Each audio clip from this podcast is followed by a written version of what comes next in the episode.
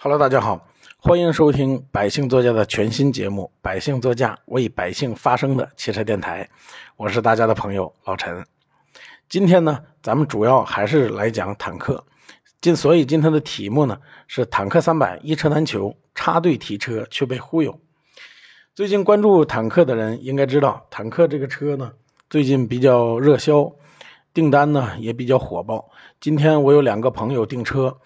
呃，他们收到的这个订单码是九万一千多，也就是说，现在坦克三百一共销售了九万一千多辆，其中不包括赛博、游侠还有朋克。呃，如果从官网订车呢，汽车三百的倒车周期大概是三到四个月，那么就有不少人急不可待的想要提到现车，他到汽贸城一问。却发现真的可以通过加钱的方式提到现车，一些有特殊渠道的汽贸啊，在这段时间可以说赚得盆满钵满。毕竟动辄加价一两万已经形成了一个常态，客户还想要抓紧，客户还必须得抓紧订购，不然呢，这种车源转瞬即逝。你可能今天上午问的他，到了今天下午你再问，可能车已经没有了。但是呢，好景不长，六月七号。各经销商都收到了一则重要通知，内容如下，我给大家念念啊。各单位从今天开始，坦克三百不得跳号交车，有退车客户严格按照顺延交车执行。接单时与客户确认好，不接受改名申请。预计今天管理，呃，预计今天管理规范会下发，二十万一台处罚起。禁止任何形式促销和加价。以上，请各单位早会宣贯到位，共同维护坦克品牌的声势，严禁违规操作。然后是落款：京津冀晋豫北战区，二零二一年六月七号。好嘛，听到了吧？罚款二十万一台起，可谓是史上最狠的处罚。其实呢，这个正式文件下发之前。客坦克三百的经销商想要为客户插队插插队提车，从而加钱获利，还是比较简单的。直接从 APP 上订车，你可以自己选择交车的 4S 店，然后获取一个提车码。这个提车码呢，呃，就是你的订单编号。比如说今天我朋友订的这一台九万，它是九万一千多号，也就是说，因为现在交车大概交到了。四万将近五万的样子，也就是说还有三万多台啊，还有 还有四万多台就轮到他提车了，对吧？这个提车码，但是这个提车码呢，它是往下顺延的。如果说我这个朋友从 APP 上退订了，经销商呢可以申请为这个提车编号改名，直接换成新的客户名字，这样呢就能比别人提前到车，加价也就顺理成章了。但是我前文说了，这个严厉的处罚一出啊，不允许改名，不允许跳号，那经销商的日子就不太好过了。他如果想再给客户跳号交车，比如说我这个朋友九万一千多台，他定了，比如说到现在到了十月份，他九万一千多台他要退了，退了以后呢，其他人就可以享受这个九万一千号的排单。可是呢，如果经销商直接把这个九万一千多号，把他们名字改掉，改成新客户的名字，这就叫做跳号了。一旦跳号，厂家发现就会罚他们 4S 店二十万啊！每销售一台，每跳号一台就会罚二十万。但是呢，聪明的经销商啊，就是有一句话说的比较好嘛：上有政策，下有对对下有对策。聪明的经销商呢，又根据新的政策想出了一个万无一失的方法，既能规避厂家的风险，又能让客户快速的加价提车。那就是新车过户。一般呢，新车过户的操作流程是这样的：能他们先找到能接受这种方法的客户，到店验车，然后呢，验车无误后呢，给他出合同、打款，然后经销商再给这个新车上牌你看啊，这里咱们需要注意，他是先卖给你，先让你先收了你的车款，然后再给这辆车上牌上完牌之后呢，你就可以把这个车开走了。然后过几天，通过中国邮政这个铁牌呃寄到店里边了，然后你再开着这辆车回去，把这辆车过户到你自己的名下。这样呢，他既不跳号，发票也没改名，完美规避了厂家的控制。他们就如果厂家过来查，他们就有话说。那客户自己买回去后啊，自己进行买卖，这你总管不着了吧？啊，我把车卖给他了，票也开了，牌也上了，那他再去进行一个过户，跟我就没有任何关系了。这样的方法呢，好不好？他规避了他自己的风险的同时，其实呢，在无形当中对客户的权利进行了一种侵害。呃，这种侵害呢，有的经销商会主动的告诉你，有的经销商呢，则不会说。更何况这种车一般都是通过大客户网销出去的，那就更没人告诉直接用户了，因为大客户经理他根本就接触不到直接用户嘛，中间毕竟是有二级经销商的。是有中间人的，是有汽贸的，所以说 过户提车肯定是有一些风险的。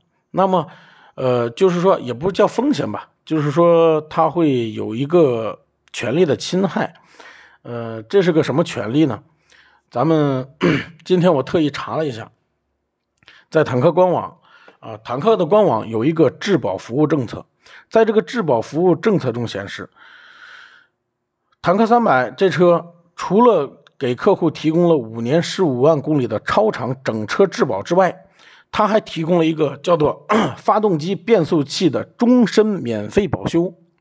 啊，需要注意的是，人家提供的这个终身免费保修的政策，它是有条件的。它是有一个什么条件呢？它的第一个条件就是首任车主必须得是首任车主才能享受这个。啊，这两大件的终身免费保修，上前边我就跟大家交代了，经销商为了规避厂家的处罚，又想加价跳号，让客户提车，从而赚取高额的利润，只能通过过户销售。可是，一旦过户，你就不再是首任车主了。你这个车虽然是新车，但是在名义上它已经被过户了，就是说这个车架号现在目前已经有两任车主了，你就是第二任。第一任他是根本不存在的，他也没有，从来也没有开过这个车，甚至根本就没有见过这个车。那么这样的话，你自然就无法享受厂家提供的两大件的终身保修服务，对吧？这是，这算是一个福利，你就享受不到了，就没有了。本来呢，这也没什么，没了终身保修，我们还有一个整车的五年十五万公里的质保，其实这个就已经够用了，对吧？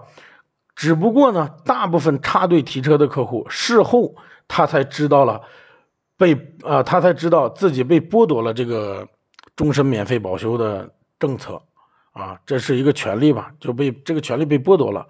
你这就是两个性质了。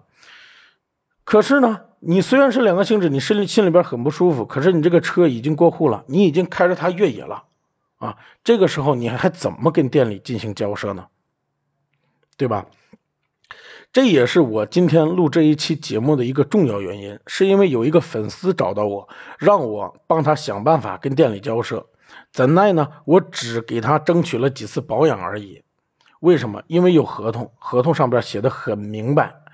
在这种写的很明白的情况之下，你没有好好看啊。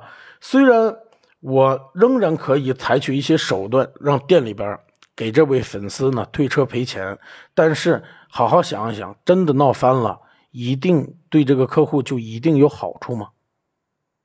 你好好想想，因为你毕竟要回去保养，啊，你毕竟要回去进行一个，因为你还有一个五年十五万公里的质保呢，万一你这五年十五万公里的质保出现了什么问题啊？你想到这家店去进行一个质保的服务，店里边他是有方法，他是有方法的。如果说，这家店啊，你给他跟他闹得很僵，他一定是有方法的。就算是他没有方法啊，他仍然给你提供这个五年十五万公里的质保，仍然好好给你服务。但是他如果给你冷脸看，你也不舒服，对吧？所以说，我就直接告诉他了：既然当初你自己没看清楚合同，你宁愿违背厂家的政策，加钱过户啊来提车，你就没有必要再锱铢必较了。十五年十五万公里，如果你感觉够用，那车你就也不要退了，就直接送你几次保养，或者说送你一些装饰就可以了。对吧？你就当什么呢？你就当支持国产，早买早早享受了，这不好吗？你毕竟其他人，如果你直接从 app 上下单的话，你可能需要等三四个月啊。你比其他人早享受了三四个月，然后车标也是新标，这不就行了吗？对吧？所以说呢，通过这件事儿，我再次嘱咐大家，我欢迎大家，你被店大欺客了以后。大家直接来找我，我非常乐意的去去替粉丝跟店里边进行一个交涉。毕竟截止到今天，我已经成功的为三十一位粉丝完美的达成了他们的诉求。只是因为我做的时间长了，经销商的关系还在，部分厂家的关系还在，所以说我能者多劳，为粉丝发声。毕竟我是一个新媒体，对吧？但是像这位粉丝这种情况，你当初自己没有看清楚合同。我仍然可以帮你，但是你自己也不要太过斤斤计较，因为本身你属于自己没有看清啊，中间你受人蒙蔽了，对吧？但是呢，呃，我希望大家在真正意义上你被店里边欺负了，或者说他们是集团店啊，他们在当地很有实力，呃，你一个小老百姓，你感觉呃，你感觉跟他争争不过的话。啊，打官司你又嫌时间长，你可以直接来管来找我，啊，直接来找我，你可以给我私信啊，或者说通过其他的方式找到我。相信聪明的你一定可以找到我的，可以联系上我的。毕竟我是一个呃特别小、特别小的一个新进的一个小博主，啊，再小的一个博主呢，你也通过你通过这个网络查询的方式，你也可以找到我的。啊，节目的最后啊。点赞与评论是对我最大的支持。我是百姓座驾的老陈，关注我，远离新车套路。今天先到这里，拜拜。